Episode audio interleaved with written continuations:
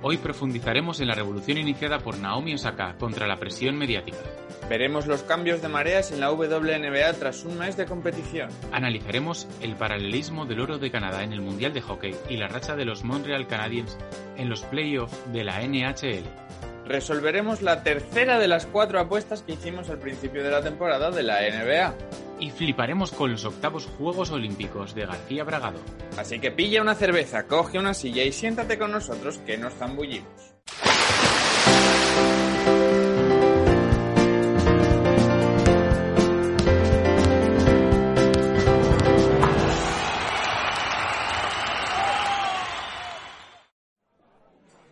Buenos días, tardes y noches. Él es Juan Turmo. Y él es Alberto Segovia y bienvenidos seis todos a nuestro bar virtual. Bueno, hoy nos vamos a poner un poquito serios porque creo que hay un par de debates que, que hay que cubrir de una manera más, más tocha, ¿no? Hay Sí. un par de preguntas ahí interesantes. Eh, Eh, pero de una, yo creo que no es ni siquiera debate. Es más, porque estamos de acuerdo ambos y creo que casi todo el mundo del deporte, el que no está de acuerdo, poco le falta o es porque no tiene razón, ¿no? ya. Es el de Naomi. Sí, pero antes de hablar de Naomi, vamos a hablar un poquito de, Roland Garros. Eh, en este mismo momento de grabación, ahora mismo, acaba de caer eliminada Iga Swiatek. Eh, última representante del top 10 femenino. Ha sido un absoluto mm, calvario para las top 10. eh, que fueron cayendo, bueno, la primera fue Osaka por retirada, Barty cayó en segunda ronda lesionada también, Eh, bueno, han ido cayendo, Andrescu cayó en primera ronda, eh, Svitolina cayó en tercera, no recuerdo exactamente. Y bueno, acaba de caer Sviontek contra María Sakari, que para mí me está siendo una absoluta revelación. Estoy flipando con esta tía. Eh, de hecho, acaban de confirmar o han confirmado hace poco que competirá con, con Chisipas en el dobles mixtos de los Juegos Olímpicos. Eh, que les den la medalla ya. O sea, no. Directamente. Es buen equipo, eh. Es, es impresionante, ¿eh? Que se la También es den verdad ya. que es que en el masculino sí que están todos. Todos los que está, los que pensábamos que iban a estar están, salvo Tim. Sí, haya pues alguna sorpresilla y tal, pues, pues hablamos eso de Team, hablamos de, de la retirada de Federer, que, que bueno, a Berretini le fue muy bien, un partido menos que jugar.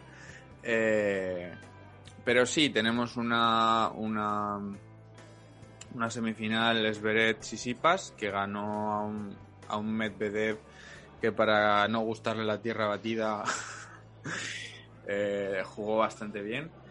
Eh, y en el otro lado, pues de aquí a que salga el episodio esta misma noche, eh, probablemente tendremos ya o a Nadal o a Schwartzman, eh, que juegan ahora, sobre las tres y media a las 4 jugarán.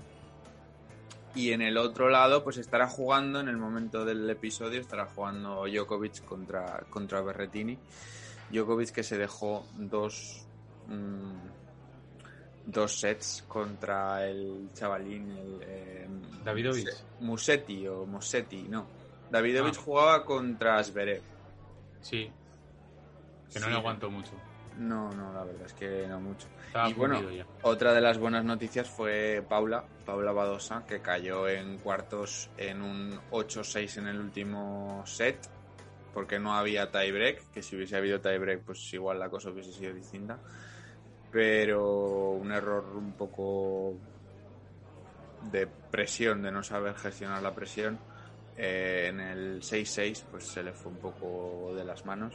Pero bueno, la verdad es que es una muy buena baza para España es- y está jugando súper bien. Me, está gustando mucho Paula.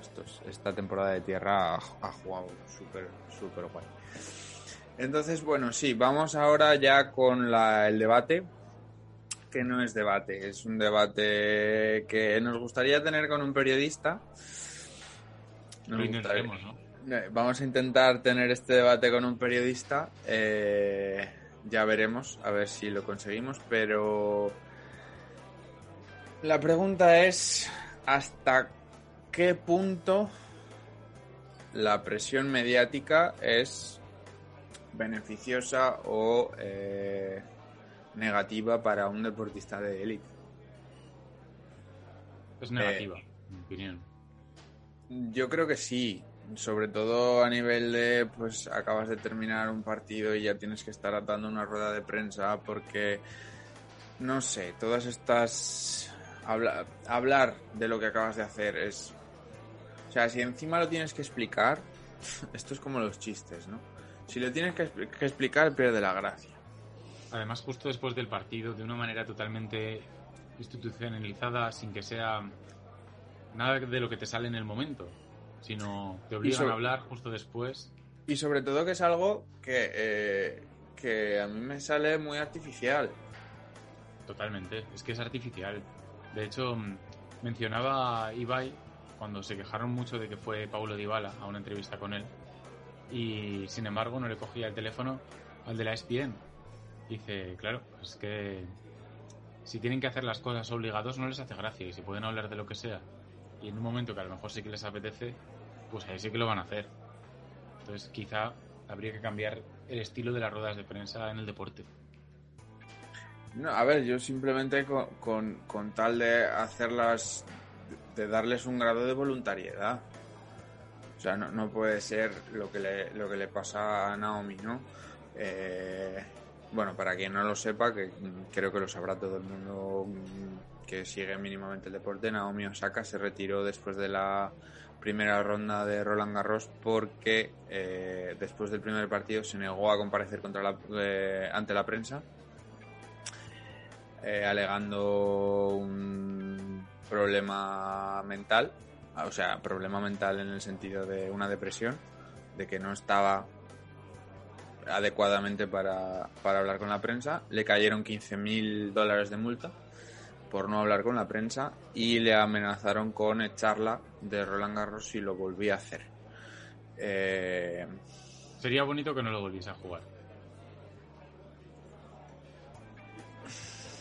Por lo menos hasta que cambiasen el, hasta que cambia, hasta que cambiasen el reglamento, por lo menos. Ya no, no. sí lo harían todos los torneos. No puede ser, no puede ser que un, tenista acabe de jugar un partido, puede estar agotado físicamente, puede estar agotado mentalmente, sobre todo porque a estos niveles eh, exige una presión mental impresionante. Y lo están, eh, al final es su trabajo. Claro que lo están. Y, efectivamente, pero mm, yo es que creo que un deportista que se niega a hablar con la prensa justo después, dado su nivel eh, de preparación, es porque realmente está mal. Sí, sí, claro. Y que no debería ser obligado. Entonces, bueno, eh, creo que Naomi ha empezado algo que debería haberse empezado hace tiempo. También eh, ha habido mucha polémica con, con Kyrie Irving en la NBA por este mismo. No, pero en este caso, en este caso tiene razón en este caso es de las pocas veces que voy a estar eh, de acuerdo con Kyrie Irving. Eso te iba a decir, ¿eh? porque este cada vez que está en una polémica estamos nosotros en el lado contrario más bien. No, pero, pero es verdad, o sea, él no ha estado adecuadamente, él dijo que eh, el baloncesto para él ahora mismo es de, lo, de las últimas prioridades, sigue jugando, sigue estando a un nivel adecuado, pero es que no le, no le apetece hablar con la prensa porque pues que si la pandemia, que tendrá los motivos que tenga, pero es que no apetece hablar con la prensa. Pues debería tener la posibilidad, sin que le multen. Sí, sí, además, luego el que habla con la prensa ya tiene su propio beneficio de al final salir en los periódicos, tener entrevistas, más visibilidad. Así que bueno, el que no quiera hacerlo, que no lo haga. Y si, si no es obligado, más gente que haga. Sí, sobre todo, la, a ver, gente va, va, a querer hablar con la prensa siempre. Va a haber gente que sí. Y, y, también es verdad que, que, yo es que creo que es, es, algo tan invasivo para a nivel, a nivel, no sé. Eh, son deportistas, para, para muchos de nosotros eh, son, son héroes porque hacen cosas increíbles que muchos de nosotros no tenemos al alcance de nada. Eh, es una manera de humanizarlos, de traerlos a, los pies en la tierra, de compararnos con ellos. ¿Para qué? ¿No? o sea, ellos... Muchas veces da la sensación de que a la prensa le vienen bien estas cosas, ¿no? De tirarlos un poco y bajarlos del pedestal. Claro, porque ahí tienen cosas que escribir y cosas que es, todo un, circo mediático, pues siempre ha estado, siempre ha existido, siempre ha existido esto con el fútbol, ¿no? Sobre todo desde, desde los años. El fútbol es asqueroso. 60, 70 es, es, es el, el, espejo del, del, periodismo deportivo. Eh, no hay más que ver los especiales de fútbol que hay en España, ¿no? Eh, y bueno, en Estados Unidos luego pues con las con la NFL, con, con la NBA. Lo que pasa es que a pesar de, de, ser un poco lo mismo, me da la sensación, sí que es verdad que no nos llega tanto como, como a lo mejor en otros sitios. me da la sensación de que la prensa especializada en deporte americano no es tan salvaje como la, la, la especializada en fútbol aquí en Europa. No, no lo es. Y de hecho, por ejemplo, lo comparaban en Colgados del Aro en un programa, la cantidad de entrevistas que da, por ejemplo, LeBron James contra Messi a lo largo de un año es bestial. Igual uno son tres y el otro 200. Porque lo entrevistan una vez cada cuatro días, menos en verano que ya no le entrevistan, y a Messi quizá una o dos al año. De ahí se presta, pero porque no son agresivos con él. Claro. Entonces, bueno, pues... Eh, ¿Hay algo, ¿Hay algo que se pueda hacer sobre esto? Pues, pues no lo sé. Fíjate, yo soy positivo con esto porque creo que en general, en todos los ámbitos, está llegando una cultura positiva y de igualar en cada cosa y a la prensa también le llegará. Ha llegado con el body shaming, con la igualdad de género, llega con muchas cosas y yo creo que queda por hacer, igual que en las dos cosas que he nombrado. Pero fíjate, tengo la sensación de que irá mejorando también. Bueno, a culturas más positivas. También, pues eso, si tenemos a representantes de, dentro del deporte que empiezan a, decir, mm, perdona, nuestras cabezas van primero, nuestra salud mental tiene que ir por delante de, de una entrevista, como pueden ser mm, Naomi es, es mm. líder espiritual de, mucha gente. Se ha convertido en, toda una, una, tendencia. Kyrie Irving, pues igual no es como podría ser un Stephen Curry o un LeBron James, ¿no? Pero también tiene su peso, ¿no? Eh, entonces, bueno, a ver si, si se van sumando deportistas. Si, bueno, de hecho, cuando Naomi se retiró hubo una, un torrente. El primero fue Stephen Curry en, en apoyarle. Eh, Luego hubo alguna reacción un poco fea, como la de Serena Williams. En plan, a pechuga y haz lo que tienes que hacer. Mm, no nos gusta eso. No nos cae bien Serena, lo siento. No, no, no, no. Está cancelada en este programa. Pero, pero bueno. Eh, y esto de tenis, porque no vamos a intentar hacer pronósticos, porque no, ya sabemos que siempre la liamos. Vamos a decir qué eh, pasan Djokovic y Schwarzman. a ver si los gafamos. Ahora por llevar la contraria no lo conseguiremos. O sea que como ya la has liado... Da, igual, da igual, si es que digamos lo que digamos va a pasar, lo que tenga que pasar. Ya, efectivamente. Bueno, nos vamos un poco a la NBA. Eh, habemos premios. Tom Thibodeau ha sido nombrado mejor entrenador, con lo cual eso hacen tres aciertos para mí en la porra. Eh, por tu eh, ninguno. ¿Qué le vamos a hacer? Así que ya me debes tres pintas. Mm, a ver si me ganas el bracket, porque si no serán cuatro. Toda mi suerte se fue en el fantasy. Hombre, era por compensar un poco. Claro, bueno, eh, en en el torneo de ajedrez. Es verdad, ¿cómo va eso?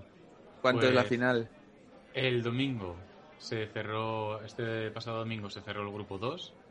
Me toca contra el que hasta ahora ha sido el mejor del torneo, Y bueno, veremos qué se hace en las semifinales este domingo. ¿Semifinales a 3 o a 5? Creo que es a 3, igual que lo demás. A 3. De hecho, sí que lo pregunté y parece que va a ser así. Tres partidas cada uno en semifinales, la final también será así. Decir, en total quedan nueve partidas por jugarse.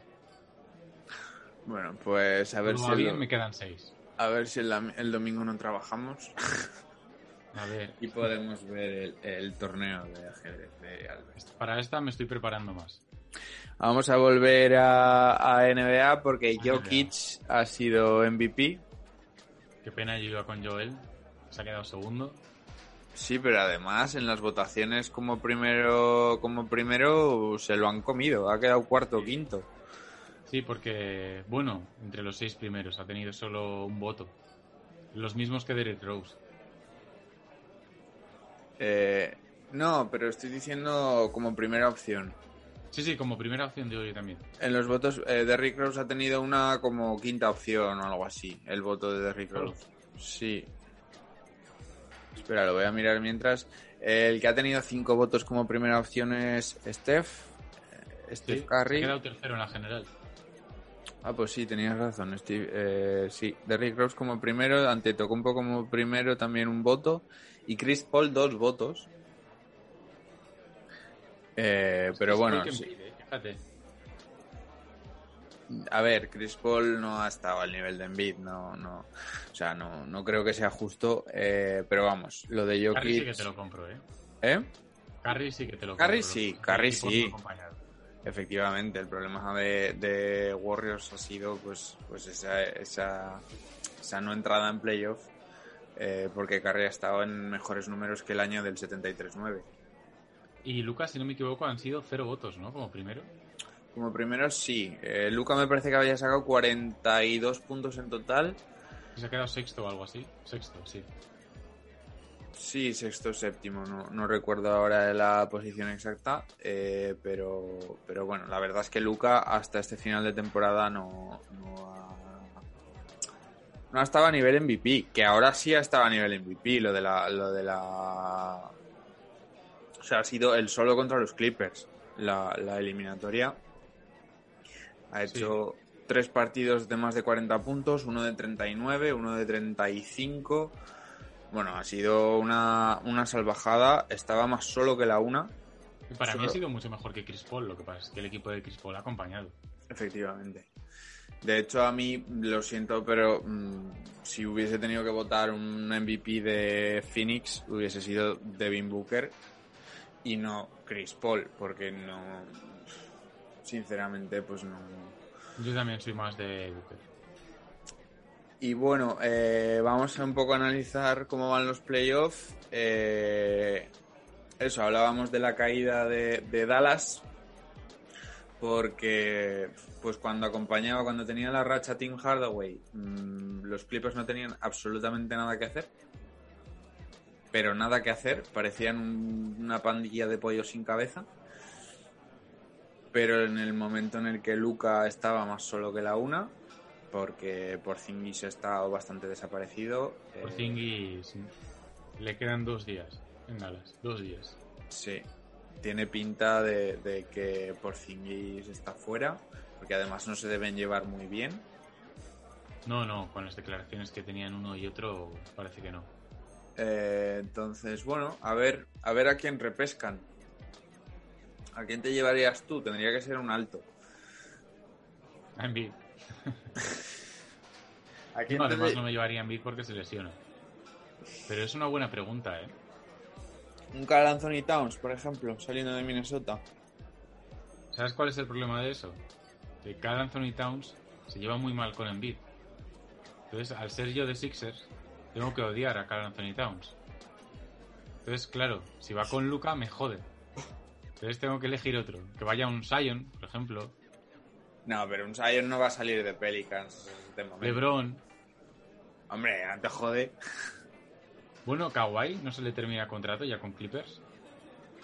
Sí, pero Kawhi no creo que se vaya a Dallas. Sería bonito, ¿no? Es un poco Judas además Kawhi. Me pega. Y además, creo que se han cogido mucho respeto en esta serie. ¿eh? A ver, Kawhi desde, desde luego más que, eh, a Luca. más que en la de la burbuja. Mucho más. mucho No ha habido tanto, ha sido mucho más pacífica. Y eso que Luca ha vuelto a estar impresionante. Pues sí, pero yo creo que fue un poco por eso, porque ellos lo menospreciaron cuando, cuando perdieron esos últimos dos partidos para quedar cuartos y, y cruzarse con Dallas. Eh, y al verse 3-1 en contra, o 3-2, no sé, 2-0 y luego 3-2 en contra, ¿no? Eso es. Eh, pues bueno, ahí yo creo que ya han visto que realmente Luca es, es de otro mundo. De hecho, eh, las declaraciones de Kawhi eran bastante... Ya sabemos cómo es Kawhi, el hombre de hielo que no, no, no, no sabe sonreír. Eh, pero las declaraciones de Paul George son bastante... bastante... Eh, Paul enalzadoras. George es, es un Porzingis de, de Clippers. Sí, sí, yo creo que Paul George desde que se fue de Indiana no, No es el mismo. no es el mismo. Eh, bueno, otras eliminatorias tenemos a los Jazz 1-0 ganando a Clippers. Preciosa Eh, victoria. Con el tapón de Gobert. Precioso. ahora a los Clippers les podría caer un 4-0 y nosotros seríamos felices. Sí, realmente sí. Eh, los, los Suns, que también le sacaron el primer partido a los Nuggets. Eh, ¿Con quién vas? Mm, Pues me gustaría que Denver, pero sí que es verdad que creo que Phoenix está un poco mejor. Yo voy con Phoenix, ¿eh? ya que se han cargado a Lakers, por lo menos que lleguen lejos.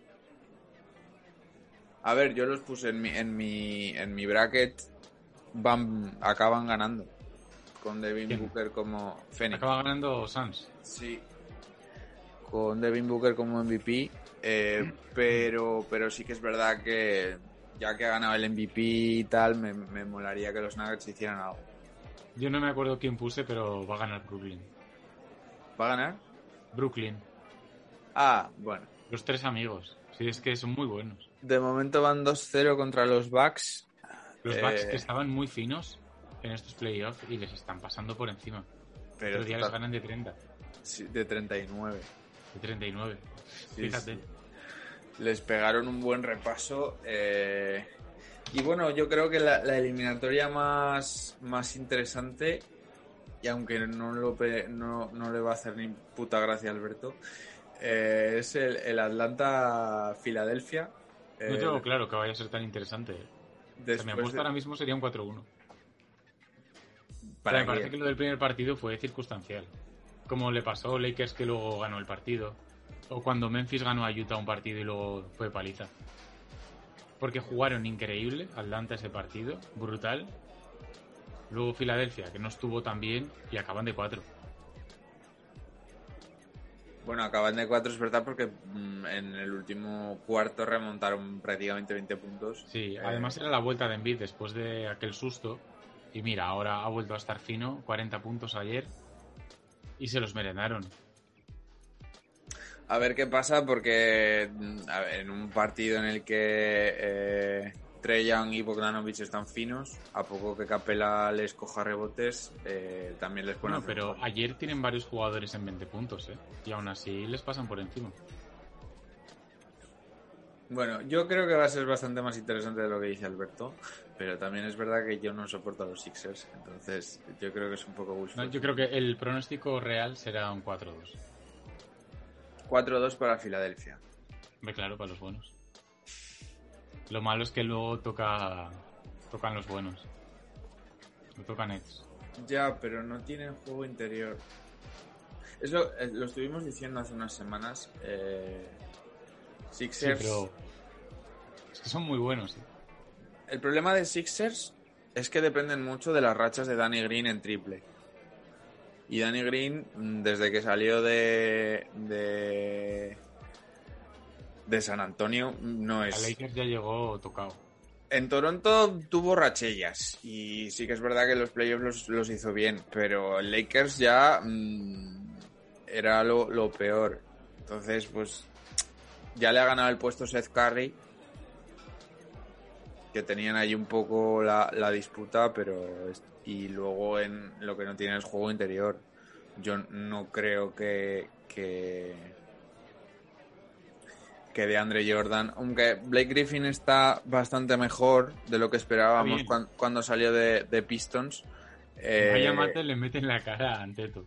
Sí, sí, sí. Eh, Blake Griffin es una muy buena noticia para Nets. Yo creo que sigue sin tener absolutamente nada que hacer contra Embiid. Fíjate, del partido de ayer, que aún así me parece un poco paliza, pero Embiid defendiendo estuvo muy mal. Peor que de costumbre, eso que nunca defiende con demasiada intensidad, pero no se movía nada para intentar defender. Y eso me da más la sensación que igual tiene miedo. Por la le duele algo y no quiere forzar. Pero bueno, veremos a ver qué tal va la serie. Sí, a ver cómo, cómo funciona eso. Eh, y de aquí, mira, mm, me da la sensación, o sea, me da el pie para darte la próxima pregunta y es, ¿por qué se empeñan los entrenadores en acortar las rotaciones tanto en los playoffs? Porque Clippers, por ejemplo, está jugando toda la eliminatoria contra Dallas con seis jugadores, siete jugadores y en el último partido que juegan 10, de repente mm, son un equipo de puta madre y Brooklyn, que tiene la mejor segunda unidad del planeta, porque la primera unidad se ha pegado lesionada prácticamente todo el torneo, eh, todo el campeonato, eh, pues obviamente están que se salen. Y eso que no está, no está Dinwiddie, por ejemplo. Sí, es verdad. Eh, pero, pero qué manía, ¿por qué, ¿por qué esa manía de acortar rotaciones? Bueno, al final lo de acortar rotaciones siempre es el pensar en el corto plazo, ¿no? En pensar que vas a ganar el partido porque te hace mucha falta, a lo mejor tu puesto depende de ello como entrenador y tienes que ganar a corto plazo. Sin embargo, está visto en otros deportes, en fútbol por ejemplo, ha sido evidente en muchísimos casos de los últimos años que cuando la plantilla funciona entera te va mejor al final. Por ejemplo, en los años que ha ganado el Madrid la Champions recientemente, los que hubo tres seguidos, era porque tenía un equipo suplente muy bueno que podía permitir descansar a los demás. De hecho, jugaban la mitad de los partidos uno y la otra mitad otros. ¿Por qué? Porque todos estaban bien. Luego en el momento de la verdad salía un suplente, metía dos goles y a casa. Eso es perfecto. Pero claro, si te estás jugando todo a un partido, a lo mejor te la juegas a que juegue todo menos un minuto Michael Jordan. Porque claro, pero eso lo entiendo, eso lo entiendo por ejemplo en un séptimo. Hmm. O sea, si tú juegas un primero y te pillan con el carricol helado, o sea, tú juegas un primero, vamos a poner con Dallas, ¿no? Eh, eh, Porzingis, eh, a tope, Hardaway a tope, Luca mm, metiendo 50 puntos, eh, Finney Smith también y, y, tal. Les pegas una paliza a Clippers, pero ya has enseñado tus cartas. Llega Clippers en el segundo partido, te anulan a Porzingis, te anulan a Hardaway y te meten una paliza de 40. ¿Por qué no has usado a Clever? ¿Por qué no has usado a Marjanovic, que en el séptimo partido jugó 26 minutazos y cogió absolutamente todos los rebotes?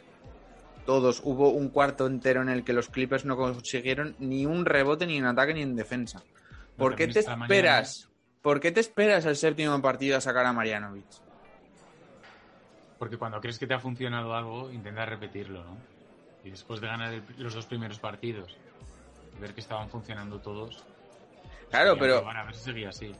Pero entonces, si tú juegas exactamente igual a cuatro partidos, te van a pillar la, la, táctica.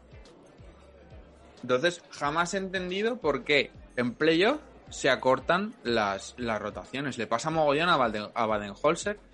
Y mm. por eso, eso es una de las grandes causas de que los Bucks no hayan pasado de semifinales de conferencia. Y dudo, que lo consigan otra vez. Porque les pillan la, táctica enseguida. Juega con los banquillos, juega con la gente de fuera. El, año que llega Calderón a las finales con Cleveland, no juega ni un minuto. Hasta que no se lesiona el no me acuerdo qué y juega quinto partido prácticamente entero. Y ese partido lo gana Cleveland. ¿Por qué? Porque no se esperaban eso. Luego, en estos también fue un éxito clave. Claro, Steve Kerr. El Steve Kerr de los Bulls de sexto hombre. Claro, por ejemplo, que se tiene que jugar un tiro ganador. Perfecto, si lo hace bien, dale la confianza, lo puede hacer. No sé. es, una cosa que siempre me ha, me rayado mucho la cabeza. Es una cosa que... me gusta mucho de Atlanta, que comentábamos antes. Tiene un equipo que cualquiera te puede hacer un roto. Cualquiera. Cualquiera te puede meter 20 puntos. igual que, Miami el año pasado. Y Utah. ¿Cuál es lo bueno de Utah? Que tiene a Joe Ingles y a, y a Jordan Clarkson que te pueden meter 40 puntos saliendo desde el banquillo. Sí, sí, sí. Como Rose en Knicks. Como Rose en Knicks, efectivamente. Sí, sí. Que ha estado votado a MVP saliendo desde el banquillo con los Knicks. También porque Derrick siempre es votado, porque le queremos mucho todos. Ya, Derrick Rose es probablemente la persona más querida de la NBA. Junto con Boban Marjanovic. Que, debe que tiene la misma actitud que Kawhi, ¿eh? El tío más majo. No, pero Kawhi es un poco fardón dentro del Iceman. Y, y Derrick Rose es. Es humilde. Es súper humilde. El otro día, cuando lo del trash talk, que dijo: Yo me concentro en jugar y no quiero saber nada de estas mierdas. Em, ¿Cómo queremos a Rose? ¿Cómo queremos a Rose? Efectivamente. Bueno, vamos, que se nos está alargando esto mogollón. Eh, vamos a repasar un poco las chicas. Eh, Minnesota se ha despertado.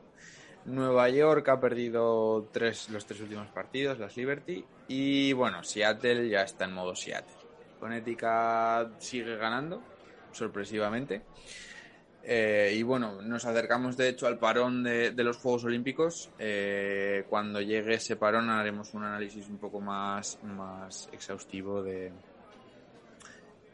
de cómo ha ido el, la primera mitad de la temporada y ya pues ahí asumiremos, pero eh, está viendo marcadores altos, está viendo mates, mm, buzzer beaters, está viendo de todo y está siendo una temporada bastante, bastante guay. Em, NHL y, y Mundial de Hockey. Y los vamos a decir a la vez porque no sé si os acordáis la semana pasada que dijimos que Canadá había perdido todo, iba a 0-3, e iba a ser un desastre y nadie se esperaba eso. Bueno, pues Canadá ha ganado el Mundial. ¿Cómo no? Así. Canadá eh, se clasificó por un triple empate de carambola por el por el, eh, el Average, eh, perdiendo cuatro de los siete partidos de la fase de grupos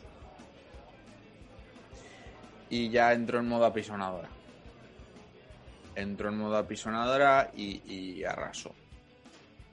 Ganó a Estados Unidos 4-2, ganó, bueno, ganó en la prórroga, les gusta ganar en la prórroga a Finlandia la final, 3-2, eh, pero bueno, se agarró a la épica y después de ese 3-0 inicial hizo, ganó tres partidos, perdió el último contra Finlandia de la fase de grupos, eh, curiosamente contra Finlandia en los penaltis y luego ya pues cuartos de final victoria, semifinales victoria y y la final pues, pues también. Es lo eh, mismo que me pasó a mí en el torneo de ajedrez, lo mismo. Una carambola y de repente te metes ahí. Sí, pues a ver si haces lo mismo y ganas.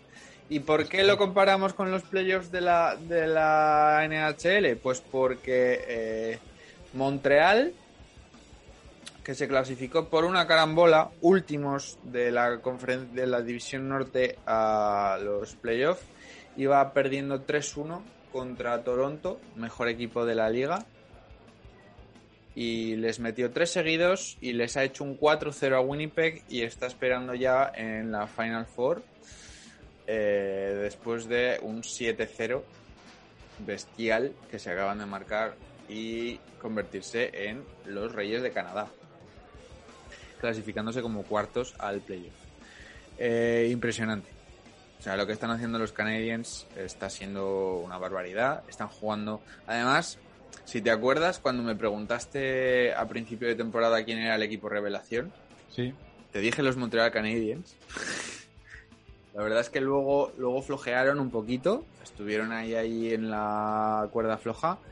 Eh, pero aquí han demostrado que efectivamente eh, tenían lo que tenían que tener. Están esperando la Final Four, donde también están clasificados desde esta misma noche Tampa Bay, los vigentes campeones, eh, que ganaron 4-1 a, Carolina en las semifinales de conferencia. Bueno, que en este caso no son semifinales de conferencia, son finales de división porque eh, entra en formato Final Four, porque como han sido las divisiones por separado, no han jugado entre ellos. Eh, a ver qué pasa. Luego, Nueva York, que también se clasificó como cuarto, se cargó al primero en primera ronda y se va a cargar, está 3-2 venciendo a Boston. Eh, y en el oeste, eh, Las Vegas va ganando 3-2 a Colorado después de remontarles un 2-0 en contra. Eh, así que a ver qué pasa. La semana que viene tendremos ya Final Four y probablemente ya haya empezado. Porque en el peor de los casos quedan eh, dos partidos de cada eliminatoria que eso serán en, cuatro días. Eh, pues esta noche se jugará el, sexto del, del Nueva York Boston y ya el sexto de Las Vegas, Colorado y lo que haga falta. En principio este fin de semana ya empezará la, Final Four. Eh, esto es un poco la NHL. Eh, decir que en rugby Sudáfrica ha dado la lista de la lista para jugar contra los Lions. No ha habido ninguna sorpresa. Eh, todo como se esperaba. A ver cómo están de cara a de cara a que llevan un año y medio sin jugar los Springboks. Bueno, no han jugado desde, desde que ganaron el Mundial. Eh, más de año y medio. Así que a ver qué pasa con eso. Y, y, y, Japón falta por dar la lista también para jugar contra los Lions. Eh, Teresa Perales, princesa de Asturias. Es verdad. Merecido, ¿no? Sí, diría que sí. ¿Tú te esperabas a otro o no? La verdad es que no sabía quién estaba nominado no tenía ni idea. Pero, pero a ver, yo creo que, que Teresa Perales ha hecho méritos durante años. No deja de ser, si no recuerdo mal, la nadadora con más medallas de la historia, seguro. Se eh, eso. ¿eh? Sí, sí, o sea, está comparado con, con, con Phelps, por ejemplo, tiene más Teresa Perales eh, lo que pasa es que por alguna extraña razón, como son paralímpicas, pues no, no tiene la misma repercusión, ¿no? Pero, pero es igual. O sea, de hecho, para mí deberían tener muchas más repercusiones porque es conseguir tanto número de medallas luchando contra un impedimento físico. Sí, sí, es brutal. y además, es, el problema del deporte, ¿no? Que al final es superación. Efectivamente. Y, bueno, eh, yo creo que ya era hora de que le hicieran reconocimientos más allá de, su deporte como, como la gran atleta que es. Eh, otro superito es el de Laia Palau. 300. 300 veces internacional con la selección española. Y sumando. Y sumando porque está, es la capitana para el Eurobasket que se juega ahora y es la capitana para los Juegos Olímpicos que se juegan en julio. Eh, es, bueno, sin palabras. Me parece que el, chico que más tiene son 215, que es, eh, eh, no sé si es Felipe o Epi, pero tiene que ir por ahí. me parece una salvajada y bueno, es, Laia, que no deja de ser una de las, más grandes de todos los chicos. Eh, así que muy contento por ella, la verdad. Es, todo un icono. Y hablando de iconos eh, veteranos, ¿qué te parece lo de la octava participación en los Juegos Olímpicos de García Bragado? Pues cuando lo he leído pensaba que era un error. Es lo que le habrá pasado a mucha gente, ¿no? Ha participado en todos los Juegos Olímpicos desde Barcelona 92 y ya esta semana ha conseguido su certificar su billete para Tokio. sea, lleva 28, no, 29 años participando en Juegos Olímpicos. Y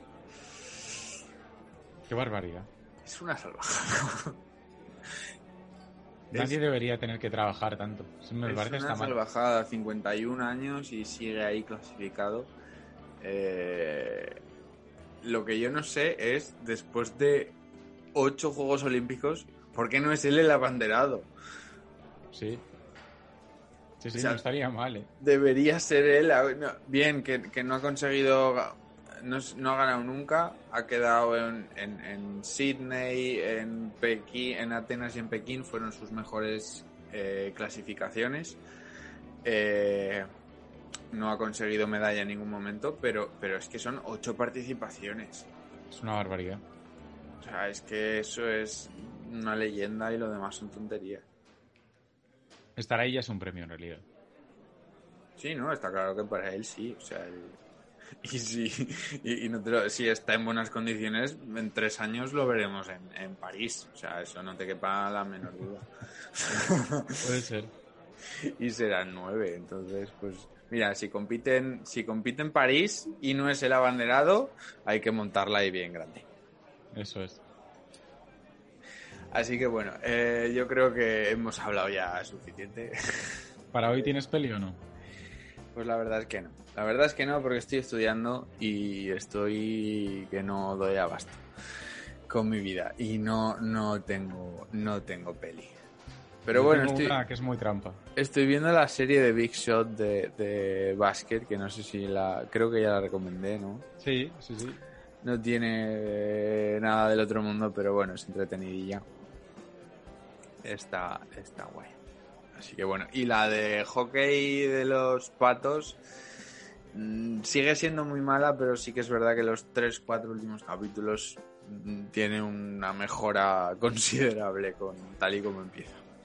Así que bueno, eh, está bien haber aguantado, haber aguantado el tiro. Me alegro.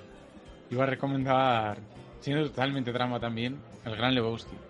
Eso es trampa, no, los bolos no cuentan. Y si no, The Last Dance, que lo tengo aquí también. Venga, eso sí, eso está. Que The Last Dance sí que cuenta. eso está mejor, sí, eso sí, eso sí. Pues le ha Bueno. encantado a todo el mundo. Se han puesto de moda otra vez. Los Bulls. A ver si hacen año- algo el año que viene con este equipo nuevo que se han montado. Y bueno, Yo creo que sí que lo harán. Pasará como con Atlanta, más o sí, menos. Sí, a ver, a ver qué pasa. un equipo para primera o segunda ronda. Y para vamos más a no despedir diciendo ahora mismo a este momento, para no gafar absolutamente nada, Nadal va 2-1 en el primer set, eh, 15 iguales sirviendo Schwarzman. Lo hemos dejado aquí. Así que a partir de aquí ya no hemos dicho absolutamente nada. Eso ya es culpa suya. La semana que viene volveremos a estar a las 9 de la noche en lugar de a las 12. eh, y esperemos que la semana siguiente ya podamos volver a horarios, eh, horarios habituales. Y si no, pues bueno, ya lo iremos anunciando en redes. Hasta entonces, eso, este fin de semana importante, eh, las finales de Roland Garros y estar pendientes pues un poco cómo se desarrollan esas, esas semifinales de conferencia en la NBA y la configuración final de la Final Four de la NHL. Hasta la semana que viene, seguir viendo deporte y pasar un buen fin de semana.